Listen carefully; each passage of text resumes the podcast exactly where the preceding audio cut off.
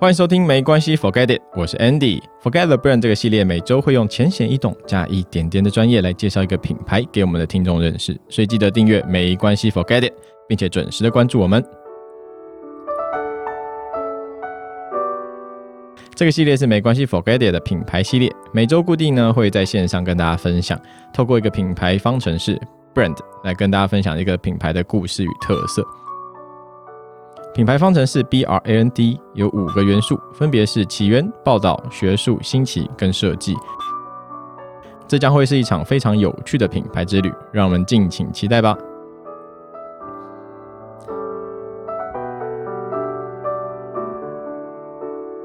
首先要跟大家分享哦，就是很高兴没关系，Forget It 入围了好好听 FM 举办的第一届播客大赛。因为入围，所以我们在一月十六号的时候就去参加这个好好听为这个入围者举办的工作坊，这个声音工作坊。那真的是请来了好几位很厉害的老师，他们都是在这个声音行业啊、广播行业啊，或者是行销业界非常有名的前辈。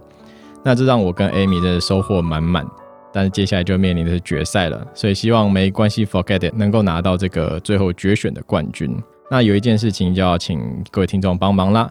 就大家可以下载好好听 FM，然后进到里面的播客大赛专区，找到第十九号的我们，没关系，Forget it，投下你神圣的一票。在这边先跟大家谢谢啦。另外补充一下，投票的时间是在一月二十二到二十七号，每一天都可以投票一次哦。每一天记得打开你的 App 去投。接下来今天要跟你继续聊聊市占率超过四十 percent 的运动鞋品牌 Nike。如果你还没听过上一集的话，那建议你先去听听看 EP 二十九这一集，在这集里面，我分享了 Nike 的起源故事。那创办人奈特从呃一个运动员到开车卖鞋，到了后面有了公司，然后开始卖盗版货，最后打造全球最大的运动用品品牌，他是怎么做到的？在这集都会讲到。那跟比尔的合作也是非常关键的成功因素。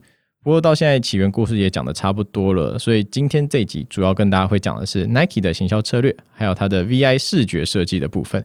准备好你的爆米花，让我们开始这趟品牌之旅吧。上集讲到 Nike 这个 logo 是由一个波特兰州立大学的一个平面设计系学生，他叫做 Carlin Davidson 设计的。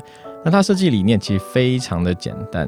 既然这个品牌 Nike 这个名字啊是取自于胜利女神，那大家想到这个女神第一个就会想到什么？当然就是它美丽的羽毛啦，所以这个 Davidson 他就想说，哎，那我就用以翅膀为出发点去设计。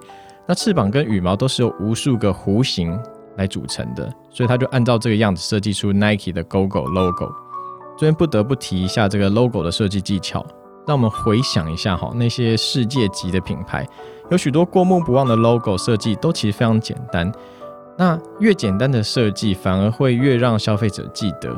你不一定要很复杂的设计，比如说像苹果，或者是说今天的 Nike 这个今天的主角 Nike，他们两个就是一个很简单的设计。但是虽然他们设计都很简单，但是简单的背后并不简单。所以在这边跟大家分享几个 logo 的设计技巧。如果你正在创业，或者是正在接案帮别人设计 logo，那接下来我讲的东西可能可能可以帮得到你。当你在设计 logo 的时候，你要先想两个问题：第一个，你是谁？还有你要成为谁？那 logo 就像名人的名字一样，它代表了这间公司。第二个问题呢，就是你设计的 logo 有没有反映出你的公司是在正在做什么的，或者是说你在卖什么产品？你有没有正确的传达出这两个讯息？所以这是你在设计 logo 之前要先想的两个问题。那接下来就会进入到设计的环节了。logo 主要是由形状跟颜色组成，所以对于挑颜色或形状是非常重要的。譬如说。所以在下面我就举一些例子，那比如说这个几何图形的 logo，它比较适合用在一些比较有呃强大感觉的企业，那有一种衬线体的字体啊，或者是一些它的设计会比较展现出这种传统或历史的感觉。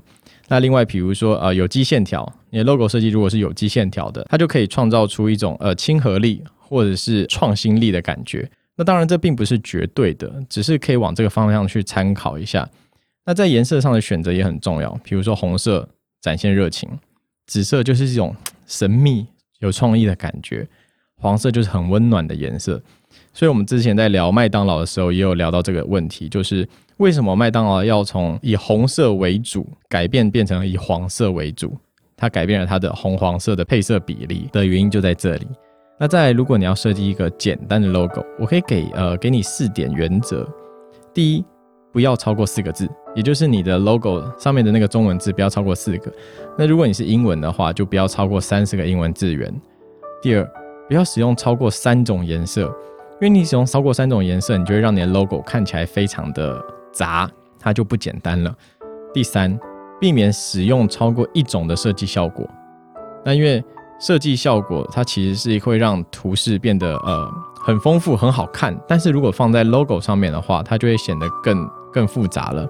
第四，避免字体或者是图案的线条太细，因为太细的话，你的 logo 不管是在放大或缩小的时候，就会变得很奇怪。所以掌握这四个原则，基本上就可以设计出一个简洁有力的 logo 了。好，当你的 logo 设计出来之后，你也可以思考呃四个问题。第一，你设计的 logo 在各个使用场景上面会不会很奇怪？有没有都 match？好，第二，配合上 slogan 有没有适合？也就是说，你的 logo 下面如果放上一个 slogan，这有没有 match 起来？第三，当你的 logo 放大或缩小的时候，会变得很奇怪。就像我刚刚讲的，如果你的图案的线条太细的话，你放很大的时候，哎，这个线条会变得很奇怪。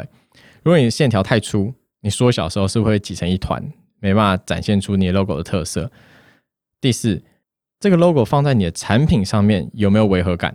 这个就很重要啦。好，所以以上这些呃 logo 设计的技巧跟一些想法，可以给大家参考一下。那现在让我们回到 Nike，在业界大家都说 Nike 是被鞋业耽误的设计公司，也都会笑它的平面设计做的其实比鞋子还要好。所以我们不得不承认啊，这个 Nike 的平面设计啊，它的广告宣传啊，这些做的真的很厉害。常常我们都会说，一个品牌要大卖，产品的好是基本要求。这一点我相信穿过 Nike 的鞋子的人。都会赞同这件事情，但真正重要的是它的行销策略，还有它的呃宣传。那在广告宣传上面，有很多东西是非常必须要呃拿捏的。你的广告宣传如果做得好的话，真的是带动潮流；但做不好，就很像那种夜市叫卖的感觉，你的品牌或者是你的啊格调就做不出来。那 Nike 在这点做的非常极致。我举个例子来讲，大家回想一下，你基本不会看到 Nike 的广告会讲很多什么。它鞋子特性啊，鞋子功能啊，鞋子 CP 值很高啊之类的，不会。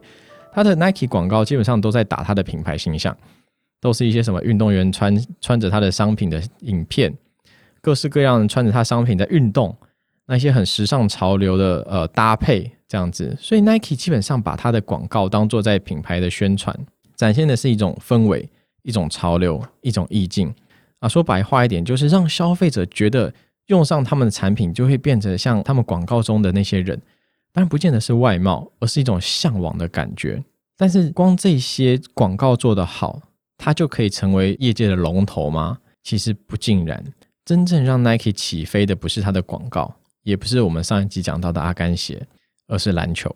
如同我们之前在讲麦当劳的时候，讲到让麦当劳这个素食龙头起飞的是汽车产业，而让 Nike 飞起来的却是篮球。自从 Nike 跟鬼冢虎闹翻之后，Nike 就走上自己独立奋斗的路，包括你要设计、生产、制造都得自己来。那时间到了一九八四年，有一个人名叫麦斯威尔洛德，他找到了一个石头，然后就让这个世界开始改变。OK，好，这个这个不是 Nike 的故事，这是《神力女超人》一九八四的剧情。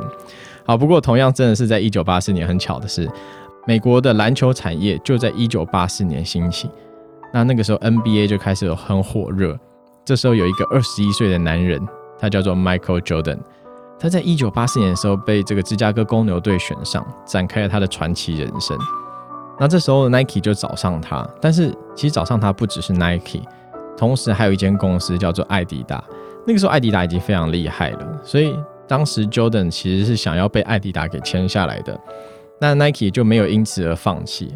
耐克他非常的。非常的有心机，他做了一段呃 Jordan 扣篮的影片，然后把这个扣篮的影片直接哦直接送到 Jordan 他家给他的父母，那他父母看到之后哦就感动到爆，然后就劝 Jordan 说，哎，其实我觉得你可以去见见这个耐克，然后 Jordan 他自己也看了这个影片，就发现说，哎，原来篮球也可以成为这个艺术，不只是一个运动，所以他就真的去见了耐克。那当然，这次的见面谈话是非常舒服的。相反，Jordan 在跟艾迪达老板谈话的过程其实是不舒服的。那这就让，而且这个艾迪达也不愿意花大钱签下一个才刚进 NBA 的球员，所以就放弃了这个机会。所以接下来很明显的 Nike 就拿到了这个合约。那他用了五年两百五十万美金的天价哦，当时这个金额真的是天价，签下了 Jordan。那接下来的故事，我想大家都很清楚了。Jordan 就这个跳飞起来啦，然后 Nike 也跟着飞起来了，然后每一年都会推出一款 Jordan 的鞋。那话说，Michael Jordan 在二零零三年离开 NBA 之后，大家知道每一年他从 Nike 领到多少的收入吗？他从这个分成的收入啊，领到差不多有六千万美金。天哪，这个人家退退休后一年领的钱，是我们一辈子都赚不到的钱呢。好了，我们还是继续谈谈品牌，这样比较不会伤心。当时美国品牌运动品牌其实有非常的非常的多，除了 Nike 以外，还有什么 Adidas、New Balance、Puma，还有当时把 NBA 全部包下的 Converse。那这让整个运动品牌业界其实非常竞争。但让 Nike 飞跃其他品牌变成世界龙头，还有一个关键的原因，就在一九八八年，他推出了一个广告，并且有一个 slogan。这个 slogan 我相信现在大家都非常的不陌生，叫做 Just Do It。这句 slogan 让 Nike 在美国的国内市占率从八 percent，然后十年间提升到了四十三 percent。那国外的销售量的年营业额更是从九亿飙涨到九十二亿。会这样的原因其实非常简单，就是因为当时那个年代刚好遇到了全球的经济危机，各大企业纷纷倒闭或是合并，那美国人每天活在一个不稳定的工作环境或者生活之中，因此 “Just Do It” 这句 slogan 打出的时候，这三个字非常好记的 slogan 就触动了到很多的美国人，就这样让 Nike 做到了运动品牌界龙头的地位。那这时候不得不提 “Just Do It” 这个 slogan。其实是有一个叫做 Weather at Kennedy 这个广告公司设计出来的。这个起源其实是一个叫做 Gary 的连环杀手，他在一九七七年被枪决的时候说了一句话 “Let's do it”，然后就被他们公司当成灵感写成 “Just do it”。那这个连环杀人的 slogan 就一直从一九八八年用到了现在。那 Nike 的品牌故事基本上就讲到这边吧。未来有机会。会想要再去跟大家聊聊 Nike 的，毕竟它真的是一个很神奇的传奇品牌。好，那同时也跟大家分享一下，我们频道创立到现在三个月了，所以接下来我们会进入到第二季，在内容与形式上面也会有些更动，当然会让听众更多的收获。所以等过完年就会展开第二季的新内容，让各位敬请期待喽。